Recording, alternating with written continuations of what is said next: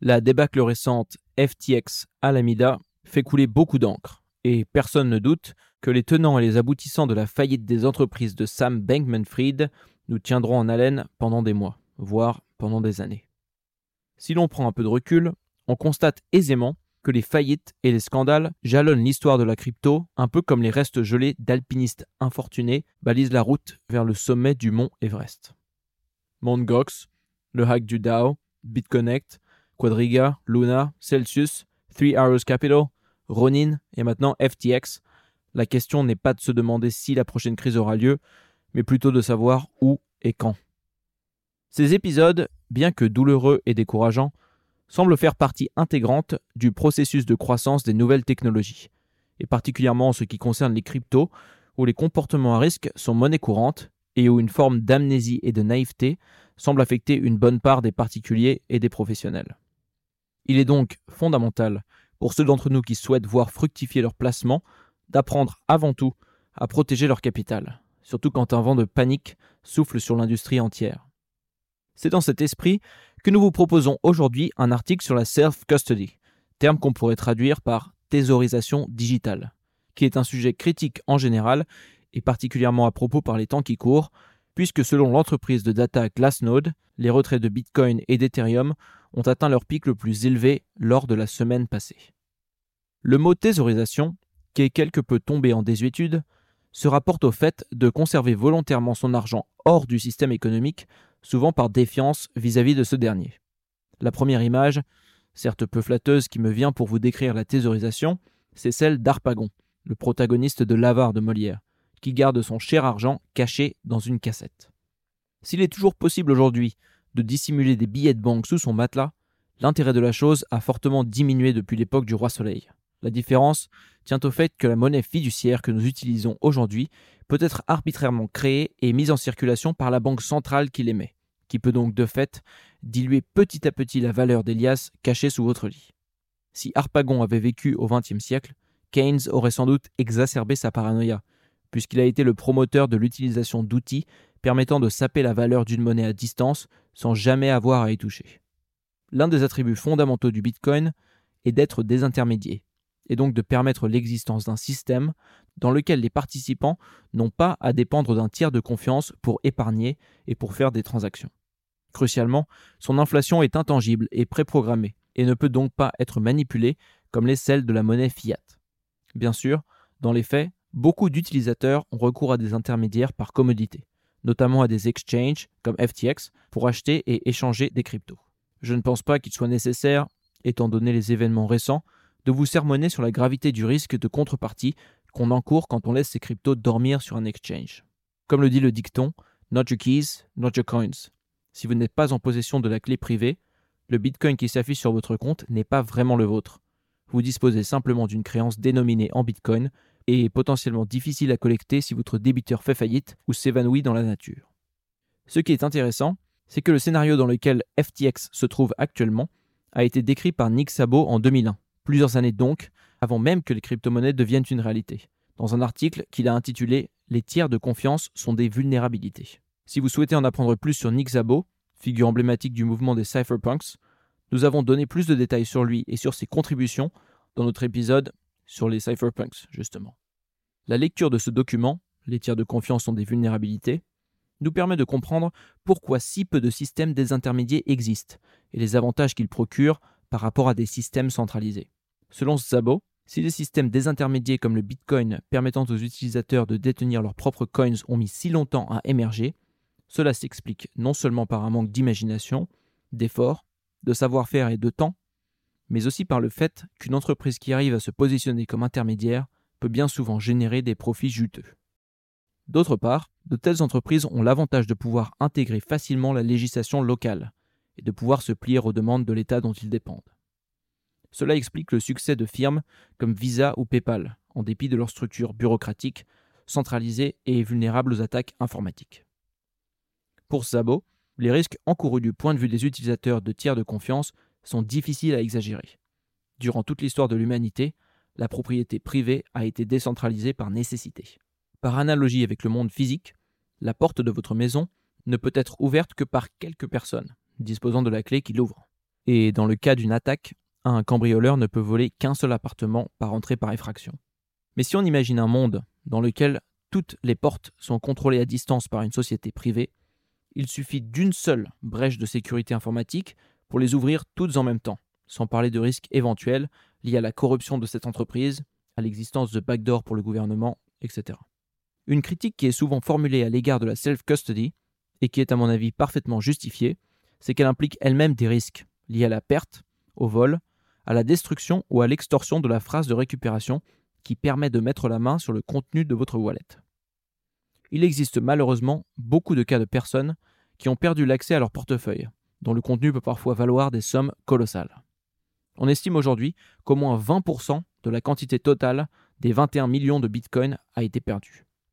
Comme on l'a dit, l'existence du risque est inévitable, mais on peut choisir le type de risque auquel on s'expose. Si l'on décide de laisser ses crypto-monnaies sur un exchange, on court le risque que cet exchange fasse défaut, et on doit donc tenter de déterminer quel service est le plus digne de confiance pour éviter ce cas de figure. Si l'on décide de thésauriser ses cryptos, on court le risque de faire soi-même une erreur qui nous coûte très cher, soit en les sécurisant mal, soit par fausse manipulation, par exemple en envoyant des cryptos à la mauvaise adresse, en plus des risques liés à la conservation de sa recovery seed, sa clé privée. L'intérêt de la self-custody est que le risque dépend totalement de nous et de notre niveau de compréhension de la technologie en question, ainsi que du soin avec lequel on la manipule. Dans la plupart des cas, on recommande d'utiliser une stratégie hybride qui permet à la fois de garder la majeure partie de ses cryptos sur un call wallet, comme un ledger ou un trésor, tout en en gardant une fraction sur un exchange pour effectuer des transactions. Héberger ses coins sur plusieurs exchanges offre une protection très imparfaite, car en cas de crise majeure, ce qu'on appelle la contagion devient un problème. Un exchange en faillite peut en entraîner d'autres dans sa chute, ce qui est actuellement le cas avec BlockFi, dont une partie des avoirs avait été placée sur FTX. La firme Genesis, à laquelle sont notamment liés l'exchange Gemini et le fonds d'investissement Grayscale, semble être elle aussi insolvable à l'heure de l'enregistrement de cet épisode. Mais il est clair que le fait d'avoir ces cryptos sur plusieurs plateformes est une forme de diversification qui vaut toujours mieux que d'avoir tous ses œufs dans le même panier. Les échanges centralisés ont recours à toutes sortes de stratagèmes pour vous inciter à leur confier vos cryptos, en vous offrant du yield, des frais de transaction gratuits, des giveaways, en vous donnant accès à des produits dérivés et leveragés, etc. Il est important de prendre garde à ce champ des sirènes. Faites bien attention, notamment si vous incitez vos proches à investir dans les cryptos, à ce qu'ils soient conscients de ces enjeux et aient une méthode de self-custody à disposition en cas de pépin. C'est toujours les personnes les moins informées qui souffrent le plus en cas de crise. Il faut bien leur faire comprendre que, comme on dit, there is no free lunch, il n'y a pas de bénéfice sans risque, bien qu'il existe en revanche des risques cachés. Bien, Faisons maintenant un panorama des méthodes de self-custody à notre disposition. Qui dit self-custody dit wallet, c'est-à-dire portefeuille. Un portefeuille, c'est la combinaison d'une clé publique, c'est-à-dire une adresse, qui vous permet de recevoir des transactions, et d'une clé privée, souvent formatée en recovery seed, ou phrase de récupération en français, qui vous permet de signer des transactions et de dépenser vos cryptos. La règle heuristique qu'il faut garder en tête, c'est qu'il existe une relation inversement proportionnelle entre le niveau de sécurité d'un wallet et sa praticité d'utilisation. Vous allez donc devoir choisir judicieusement entre les différentes options en fonction de votre situation et pourquoi pas les combiner entre elles. On va commencer par vous parler des hot wallets ou les wallets chauds en français, les portefeuilles chauds, qui est le type de wallet le plus ancien, le plus pratique et le moins sécurisé. Les hot wallets sont directement connectés à Internet.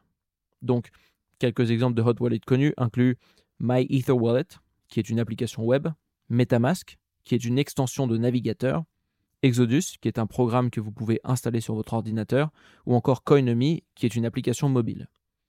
Ceux-ci ont l'avantage d'être gratuits, faciles à installer et interopérables avec des plateformes en ligne et des smart contracts, ce qui les rend utiles pour utiliser la DeFi.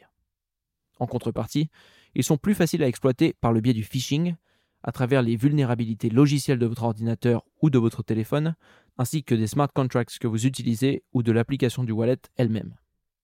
Si vous choisissez de détruire l'application que vous utilisez, de formater votre ordinateur et de ne garder que les quelques mots de votre phrase de récupération, et si l'on part du principe que votre clé privée n'a pas été compromise lors de la création de votre wallet, vous vous trouvez alors en possession d'un cold wallet, un portefeuille froid. Il faut aussi noter qu'il existe des applications dédiées pour directement créer des cold wallets. Le seul moyen de compromettre la sécurité d'un cold wallet, c'est de pirater la blockchain elle-même. Si vous désirez en apprendre plus sur les risques liés au blockchain et notamment au Bitcoin, je vous invite à consulter nos épisodes sur la théorie des jeux et sur les risques associés au Bitcoin. Mais pour les résumer en un mot, un tel piratage remettrait en cause l'existence même des cryptos, et s'est avéré jusqu'à aujourd'hui être impossible à mettre en œuvre. La blockchain Bitcoin demeure inviolée. Un cold wallet prend souvent la forme d'un paper wallet, c'est-à-dire d'un morceau de papier sur lesquels sont inscrits les 12 à 24 mots de la recovery seed. Il existe aussi des solutions comme le Keystone, qui est une tablette en acier dans laquelle on place des caractères pour épeler sa phrase de récupération. C'est une solution un tantinet plus durable et plus sécurisée qu'une simple feuille de papier, puisqu'un keystone peut se fermer avec un cadenas, résister à l'eau, à la rouille, à des températures montant jusqu'à 1400 degrés Celsius, alors qu'un incendie ne dépasse pas les 650 degrés, et c'est aussi un objet qui peut endurer de très forts stress mécaniques et qui peut même être immergé dans l'acide.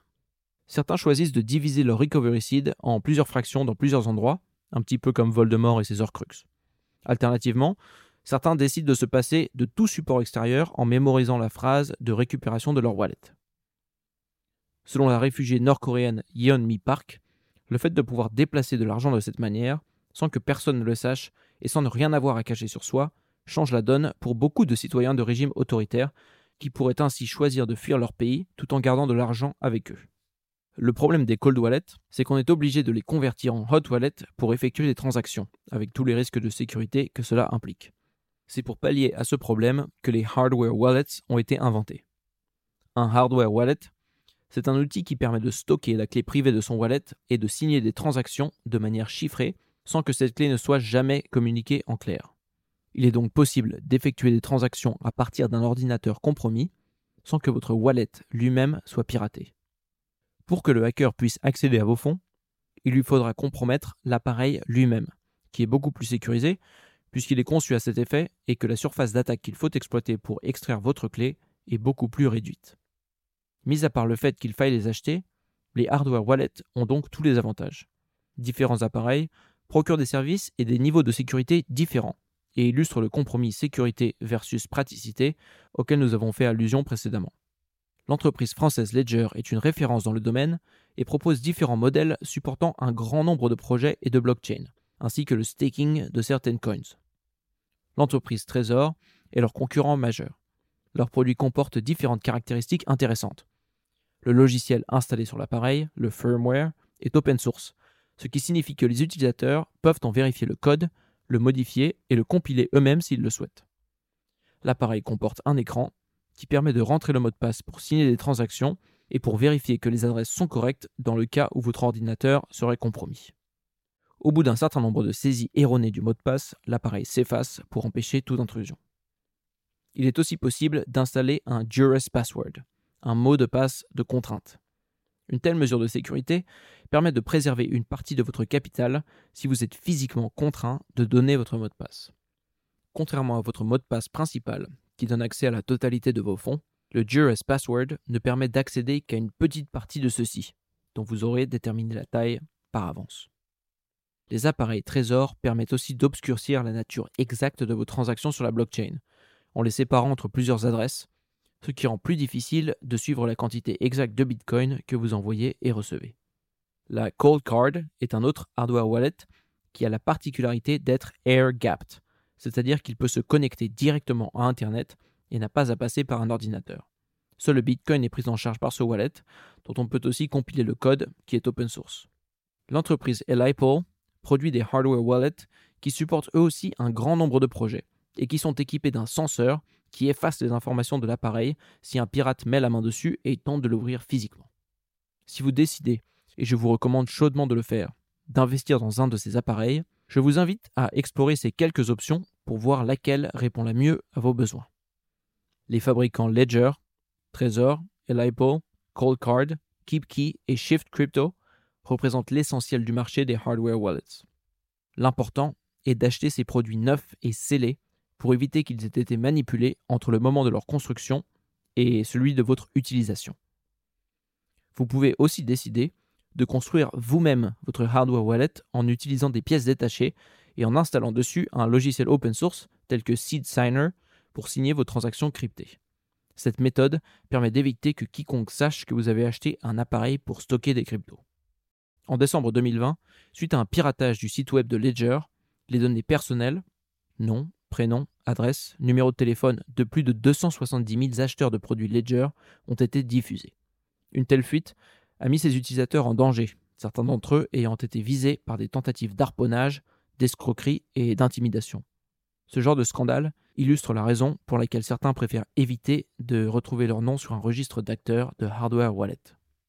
Bien, passons maintenant à un autre sujet passionnant, celui de la garde partagée de crypto à travers les multi-sigs wallets, les portefeuilles multisignatures.